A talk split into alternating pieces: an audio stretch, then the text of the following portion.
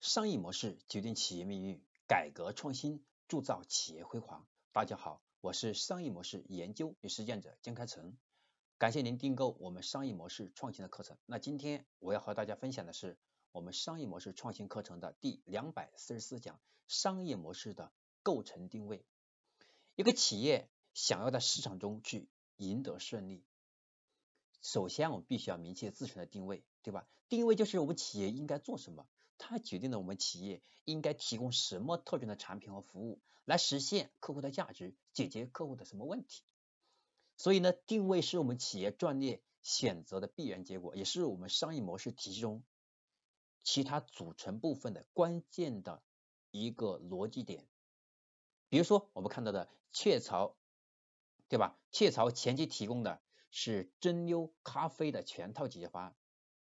那目标客户是定位在办公室和饭店这些商用领域，后面则改成了以个人和家庭为中心的，只提供我们蒸馏，对吧？咖啡机的耗材，对吧？蒸馏机胶囊等等。那么这是我们看到咖啡，对吧？雀巢咖啡它的前身，他们在起步的时候，它是在做这件事情。所以我们在做企业的时候，我们也是要这样思考，先要想好我们的定位，然后你才知道我们企业到底应该。做什么，以及怎么做，以及会有哪些问题，我们要必备哪些条件，对吧？那么这个时候，我们要重点来把定位和大家深度来剖析一下。关于定位，其实已经有大量的研究了，有很多的书了。比如说最有代表的像波特、特劳特、科特勒，他们从定位的不同理解，也给了大家很多的一些建议。在这里我不做过多的论述。那在波特的战略理论体系当中。有一个我觉得对我影响特别大，就是他十分强调定位的重要性。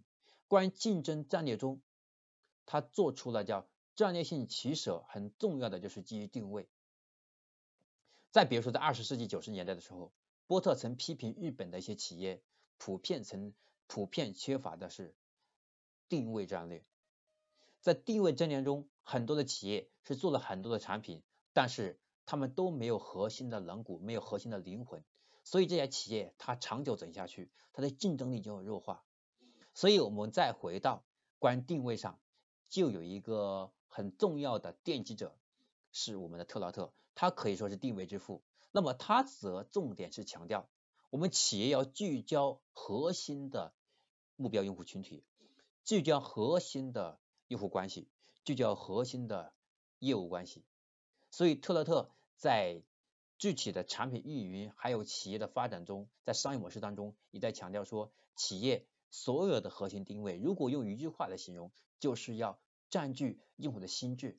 什么占据用户叫用占据用户的心智呢？就是我们的产品，我们的品牌，在用户心里面形成了一个固化的认知。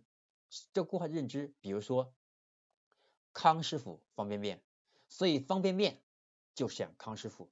这就是一个典型的以定位为核心的，就首先我们把方便面和康师傅它等同起来，所以这个我们叫 IP 也好，我们叫品牌也好，它背后就是一个用户的优先选择的叫心智定位，对不对？还有像飞鹤奶粉更适合中国宝宝体质，那所以在这个时候，这就是一个非常定位的，对吧？一个精准的定位，首先说明奶粉的市场是定位中国。而且更适合中国宝宝体质，说明重点的研究关于中国宝宝他体质所需要的营养，这个这时候你的用户群定位了，你的产品的价值方向定位了，这个时候我们在研究产品，在研究市场，在研究用户，在研究竞争的时候，我们是不是更有信心？所以我们在商业模式当中构建的时候，我们首先的依据就是定位，定位它本质上是在战略层面和执行层面建立起更直接、更具体的。这种相互的联系，也就是我们的我们的企业的定位，然后就决定了我们用户群的定位，用户群的定位呢，决定了我们的用户需求的边界，那么用户需求的边界就决定了我们应该去做什么样的产品，我们做什么样的产品，就意味着我们需要什么样的技术，我们需要什么样的人，我们需要什么样的设备，它一条线就出来了，以及我们的产品要销售出去，我需要什么样的渠道，我的渠道上我应该怎么定价，对吧？我的定价的时候。我的用户的心，我们的用户的这个心理份额，对吧？心理钱包这些数据，我们应该去如何定位？对吧？应该如何去选择？等等一系列就出来了。所以这个定位它是一条逻辑线，或者是叫价值网。在这个价值网，在这个逻辑线上，它明确了我们一步步该怎么走，我每一步该怎么选择。所以，我们企业对自身的定位啊，它就直接影响着企业构成的某种可以用物质、可以用服务来达成的一种用户心智当中具有竞争力的商业模式。与我们的战略中的定位略有不同的是啊，我们商业模式的定位更加强调的就是你的一条价值网的主线，而竞争的定位更加强调的是以竞争为核心来设定的定位。所以今天我们讲的定位啊，是商业模式的定位，它不同于我们的战略定位，它逻辑是不同的。所以我们在商业模式的定位中，我们更多的可以去做用户的，对吧？的用户需求，还有就是行业，呃，宏观，对吧？包括这个，包括这个就是产业链，从多个维度去找到。你的生态位找到你的定位，其实本质上我们再用一句更明确的话来理解，就是在一个产业当中，你找到你的生态型定位，明确了你的基因，然后你再决定你的商业模式的各个要素如何落实，这是一个必经之路。好，这是我今天要和大家分享的关于我们商业模式的构成定位，也就是找到。你在一个产业，在一个行业当中，或者你新，或者是你新开辟一个新的品类都是可以的。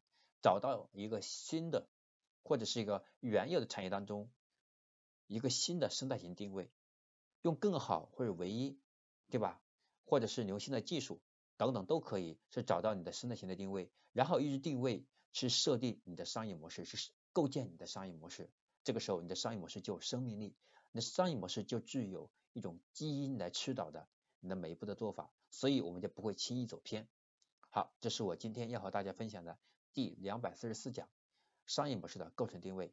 那么到这里，我们今天这一讲就要结束了。那么下一讲我要和大家分享的是我们第两百四十五讲商业模式中的业务模型。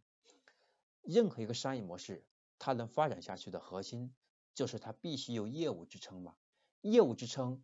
才能够让你有好的盈利能力，你才能和用户发生深度的交互关系，你和用户的关系才能由弱到强，你才能在用户心里面形成更好的心智的地位，你才能和用户去挖掘，对吧？用户的生命周期价值啊。